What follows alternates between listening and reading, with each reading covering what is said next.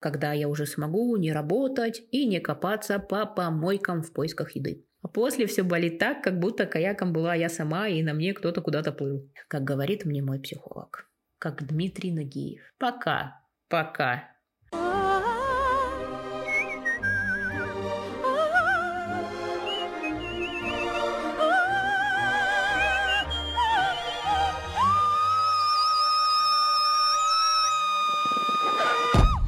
Птичка на хвосте принесла. Всем привет! Я Катя, читатель и немного писатель. И по справедливости будет рассказать, какие писательские амбиции проекты у меня есть. Тревожно, неловко говорить об этом, но я же все-таки настоящая творческая личность, как говорит мне мой психолог. Поэтому в этом выпуске будет все. Неприглядная правда – робкие намеки на большие мечты. И все это не отходя от рабочего стола. Писатели и писательницы, они такие. Привыкли переживать свои эмоциональные качели в одном пространстве. И обычно оно рядом с тем местом, где они работают. Поэтому в этом выпуске «Птичка на хвосте» принесла нам не только нонфикшн книгу, которую я очень давно хотела обсудить, но и немного скандальных подробностей про писательское прошлое и будущее вашей покорной ведущей подкаста. Меня действительно не было в эфире долго. Я переживаю очередной кризис формата, а нужна ли она мне эта работа, когда я уже смогу не работать и не копаться по помойкам в поисках еды. Думаю, многие сталкивались с подобным, особенно на четвертый год взаимоотношений с тем местом, которому вы посвящаете половину жизни. Это я про работу. А вторую половину – сну. С ним, спойлер, у меня тоже проблемы. Вдохновение на подкаст, честно, как и на многое другое, долго не появлялось. Но я потихоньку вытаскиваю себя. Заставляю различными договорами сама с собой а, что-то такое делать. Убеждаю себя, что такое времяпрепровождение все же лучше, чем залипание в соцсети и просмотр ТикТока по три часа. Такая межличностная торговая сделка, где обе личности мои. За месяц без подкаста я успела прочитать книг, наверное, 8. Досмотрела первый сезон сериала «Бункер», и мне очень не терпится обсудить с вами хотя бы первую книгу, по которой сняли этот сезон. Надеюсь, скоро запишу про нее выпуск. Еще, кстати, я впервые побывала на каякинге по горной речке. А, очень мне понравилось. Я бы проводила так каждые выходные. Природа, холодная вода, сосредоточенность на веслах, радостные вопли при спусках по водопадам, отсутствие связи на мобильном, вообще кайф. А после все болит так, как будто каяком была я сама и на мне кто-то куда-то плыл. Еще из глобальных новостей то, что мы с моим почтенным и бессменным соавтором Моней, он кот, готовимся к переезду. Это значит, что этот выпуск последний, записанный в Хорватии. Выйдет он в свет уже в момент, когда мы переедем. Вы спросите, куда? А я рассказываю об этом в моем телеграм-канале. Приходите, подписывайтесь, будем вместе делиться новостями о том о сём, общаться, конечно же, про книги. Уже выпущенные, прочитанные или еще не написанные, находящиеся в процессе написания. Как и обещала, расскажу вам немного про писательство. Мое писательство. Последнее время я менее активно, но все же, а, работаю над большой историей. Это Янка Далт роман про девушку Машу Полякову, которая окончила 11 класс и собирается на выпускной. Она очень ждала финала школьных лет, и вот он наконец-то настал. Но так случается, что она застревает во временной петле и проживает самые разные сценарии своего выпускного. От ужасно обидного, с издевками от некогда лучшей подруги, до чудесного, с первыми поцелуйчиками и надеждой на светлое будущее. Маша живет в небольшом городе на Волге. Последние несколько лет она активно учится, чтобы поступить в Москву, а между занятиями пытается справиться с болезненными слухами, которые распустили про нее в школе, и проблемами в семье. У нее есть несколько друзей, какие-то увлечения, яркая, как и вывеска, мечта внутри скорее уехать из этого маленького города стать другим человеком, узнать новое и не бояться перешептываний за спиной. Вместе с ней в эту временную петлю попадает ее сосед по дому, а некогда по парте, нелюдимый паренек Никита. Он хорошо разбирается во многих вещах, например, в физике, но ему сложно общаться с другими, у него тоже есть какие-то секреты, свои проблемы, и вместе они объединяются, чтобы найти выход из этой временной аномалии. Но не все так просто. Это если коротко говорить о том, что в первой вариации сюжета. Я уже на финальной сцене с развязкой. Планирую дать тексту отлежаться месяцок, а потом все нафиг переписать, потому что даже уже частично знаю, как буду переписывать. И, кстати, в том, чтобы взглянуть на текст под, под другим углом, мне помогли литературные питчинги. Это вот то, что тоже произошло, пока мы с вами не встречались на подкасте. Я прошла э, после заявки с синопсисом и с первыми страницами этой истории а, на питчинге агентства «Литагенты» существуют. И на этой встрече с литагентами и редакторами я получила обратную связь. Что-то вдохновило, что-то заставило кардинально передумать некоторые моменты, оценить свой текст как я говорю, не с точки зрения родителя, а с точки зрения немножечко другой и читателя, и представителя, например, издательства, да, чтобы понять, какие есть моменты, над которыми стоит поработать. Это был, без сомнений, очень ценный опыт, но на меня он повлиял вот еще как. Между моментом, как я отправила заявку и уже получила свой фидбэк по истории, я вообще не могла писать. То есть у меня случился перерыв почти в месяц, потому что э, я как будто бы не могла подойти к этой истории нормально, спокойно сесть и поработать. Внутри было такое, э, знаете, ну пусть сначала оценят, а потом я решу, надо ли это заканчивать. А потому после всего этого я сделала для себя вывод, что мой вариант это исключительно готовые произведения отдавать на внешние оценки. Потому что если произведение не готово, потом очень сложно к нему подобраться и в... ехать опять в тот режим, в тот темп работы, который был до этого момента, так назовем. Сейчас я уже пишу снова, завершаю первую версию сюжета. Не так интенсивно, как это было в самом начале, когда только идея ко мне пришла, так назовем. Но я думаю, что это нормальное явление. Все в процессе сначала очень сильно загораются, а потом уже вырабатывают комфортный и удобный для себя режим, по которому история пишется, создается, в принципе, как и в любом другом проекте. А теперь про книгу, которую я бы хотела с вами обсудить.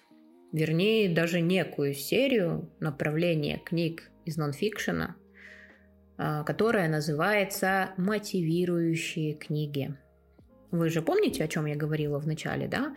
Что иногда кризис кризисом погоняет, и мотивацию искать внутри себя сложнее, чем получать ее извне. Потому многие, я думаю, я в принципе не исключение, обращаются к такому виду литературы в надежде, что эти книги станут неким топливом для внутреннего моторчика. И Карлсон выйдет из депрессии и снова станет есть варенье и орать на весь дом, что он мужчина в самом рассвете сил. Мне попала в руки книга Камала Равиканта «Люби себя, словно от этого зависит твоя жизнь». Она оформлена в стиле книг Джен Синсера, автор таких бестселлеров, как «Не тупи, не ной, не ссы». Ставлю 100 баксов, что скоро нас ждет еще три книги от Сенсера, и русскоязычные редакторы назовут их «Не верь, не бойся, не проси». Фанаты группы Тату, вы должны понять мою пасхалку. В чем суть книги? Автор Камал Равикант, бизнесмен и инвестор, и просто молодец. В той или иной степени его бизнесы то взлетали, то падали. Как пишут издатели, автор разработал простую методику развития любви к себе. К этому его подтолкнула трагическая потеря любимой женщины, серьезные проблемы с бизнесом и, как итог, решение свести счеты с жизнью. А, спойлер, я тут так выразилась, конечно. Трагическая потеря любимой женщины. Женщину он потерял в отношениях, а не в ее живом состоянии, так это назовем. В общем, Камал переживает трудные времена. И его спасает сделанный в последний момент выбор. Выбор в пользу самого себя. В сложный момент жизни ему открылась простая истина, что только ощущение собственной ценности делает нас по-настоящему счастливыми. И вне зависимости от того, кто мы и что с нами происходит, это все должно на всех срабатывать. В общем, в книге, по сути, ничего нового. Все тот же прием, который известен еще со времен написания Библии. У меня не получилось, меня бросили, пожалейте меня, а то я уже собрался покончить жизнью. Мне кажется, что если собрать книги э, таких авторов, такой литературы, которая описывает мысли о суициде и потом выход э, куда-то с новыми внутренними откровениями, то получится что-то чуть выше и чуть длиннее китайской стены. Книга состоит из двух частей. В первой нам дают техники, суперметодики автора, которые сводятся к признаниям в любви к себе, медитациям каждый день под одну и ту же музыку и смотрению на себя в зеркало и, правильно, да, признанию себе в любви, но уже вслух. Есть еще и оригинальные решения в стиле Сядь и сделай 10 осознанных вдохов и выдохов. Но на этом техники э, уникальные от автора и заканчиваются. Как будто бы так и начавшись, да? Зато потом, во второй части, нам рассказывается, собственно, трагедия автора. Предыстория, почему он докатился до жизни такой и начал считать, что любовь к себе и медитации – это его уникальная техника достижения счастья. Но это вторая часть. Это просто одище, ребят. Это многостраничное нытье, в котором от автора ушла девушка. И он страдал. Ну реально, чуваку сейчас 52 года. Он написал это в 49 лет. А страдания в книге из разряда «Она ушла, и дом стал чужим». Мне хотелось умереть, услышать ее голос. Я плакал, друзья сочувствовали мне, но я не мог ничего с собой поделать.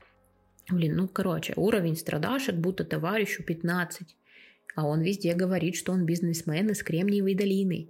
А не сопливая восьмиклассница, узнавшая, что ее краш из кей-поп группы встречается с кем-то в реальной жизни.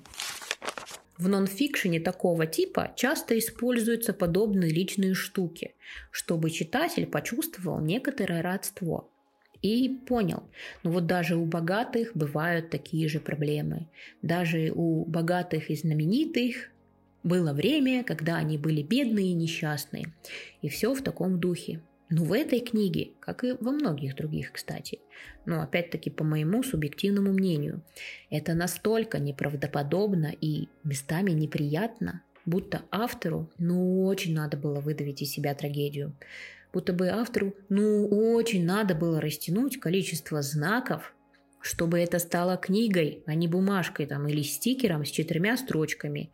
Дыши, медитируй, люби себя, смотри на себя в зеркало, не пукай громко в общественных местах. Ну, честное слово. Хочется в очередной раз сказать «не верю» во всю эту возню, во все эти неубедительные истории, не дающие никакой ценности советы. Но тем не менее, почему-то это становится бестселлерами. Опять в лобовое, как говорится – Почему пустышки такого типа становятся тем, что люди читают, покупают миллионными экземплярами? Наверное, в принципе, тут я могу порассуждать, что знаю ответ. Все мы хотим легких путей. Ведь проще купить книжку в 130 страниц за 300 рублей, это сейчас цена такая в электронной версии, чем вложиться в терапию деньгами и временем. Все хотят счастливого билетика, многомиллионной лотереи и халявы, вместо того, чтобы работать, вкладывать силы, идеи, ресурсы в какие-то проекты, которые в будущем принесут им желаемые э, деньги на счете, условно так скажем, да? Наверное, это какая-то наша человеческая программа. заложенная во времена первого экономического чуда, да так и не отпустившая наши гены. Книга меня, правда, вдохновила. Не быть такой размазней, как несчастный Камал Равикант, потому что это противненько. Неоспорим тот факт, что любить себя нужно, и это заложено в нашей природе. Но под воздействием внешних, внутренних факторов многие из нас ну, теряют эту способность, откуда начинаются разные психологические проблемы. Но продвигать книгу как какой-то инструмент к счастью, я считаю это обманом. Обманом, на который сознательно пошли маркетологи и издатели по всему миру. Достойно ли это поведение ради денежной выгоды?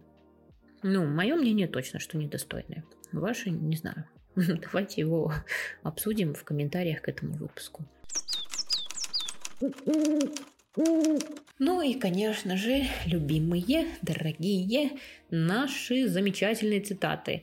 Вообще, в принципе, всю книгу можно просто брать и раздергивать на цитаты, каждое предложение, каждый абзац, но я взяла три. Просто чтобы вы прочувствовали эту книгу и ее сюжетик с советами внутри на вкус. Итак, пара прекрасных образцов мотивирующей литературы, которые пачками выходят на полки книжных. Цитаты. Джеймс Алтушер в одном из своих лучших постов рассказывает о том, как останавливает негативные мысли с помощью простого трюка.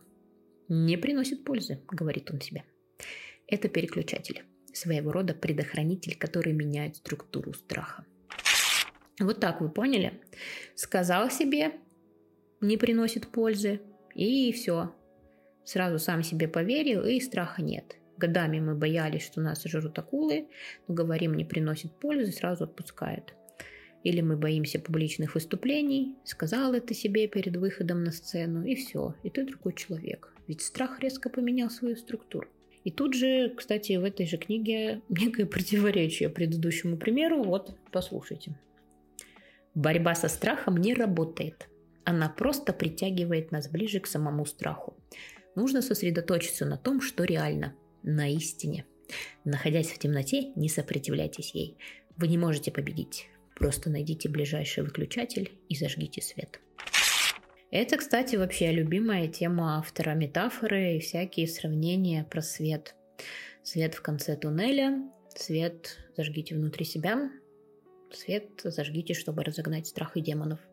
В общем, я перечитывала вот эти предложения несколько раз и так и не поняла вообще, какая логическая связь в них заложена.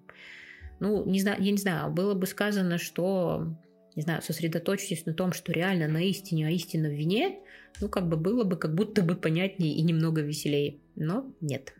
Или вот же, кстати, опять Третья цитата. И снова, что у нас тут правильно? Свет. Возможно, он в прошлом электрик. Я не знаю, кстати, я не читала историю автора так подробно. Мы всего лишь вспышка света, которой суждено погаснуть. Пока мы здесь, у нас есть только одна задача – ярко сиять.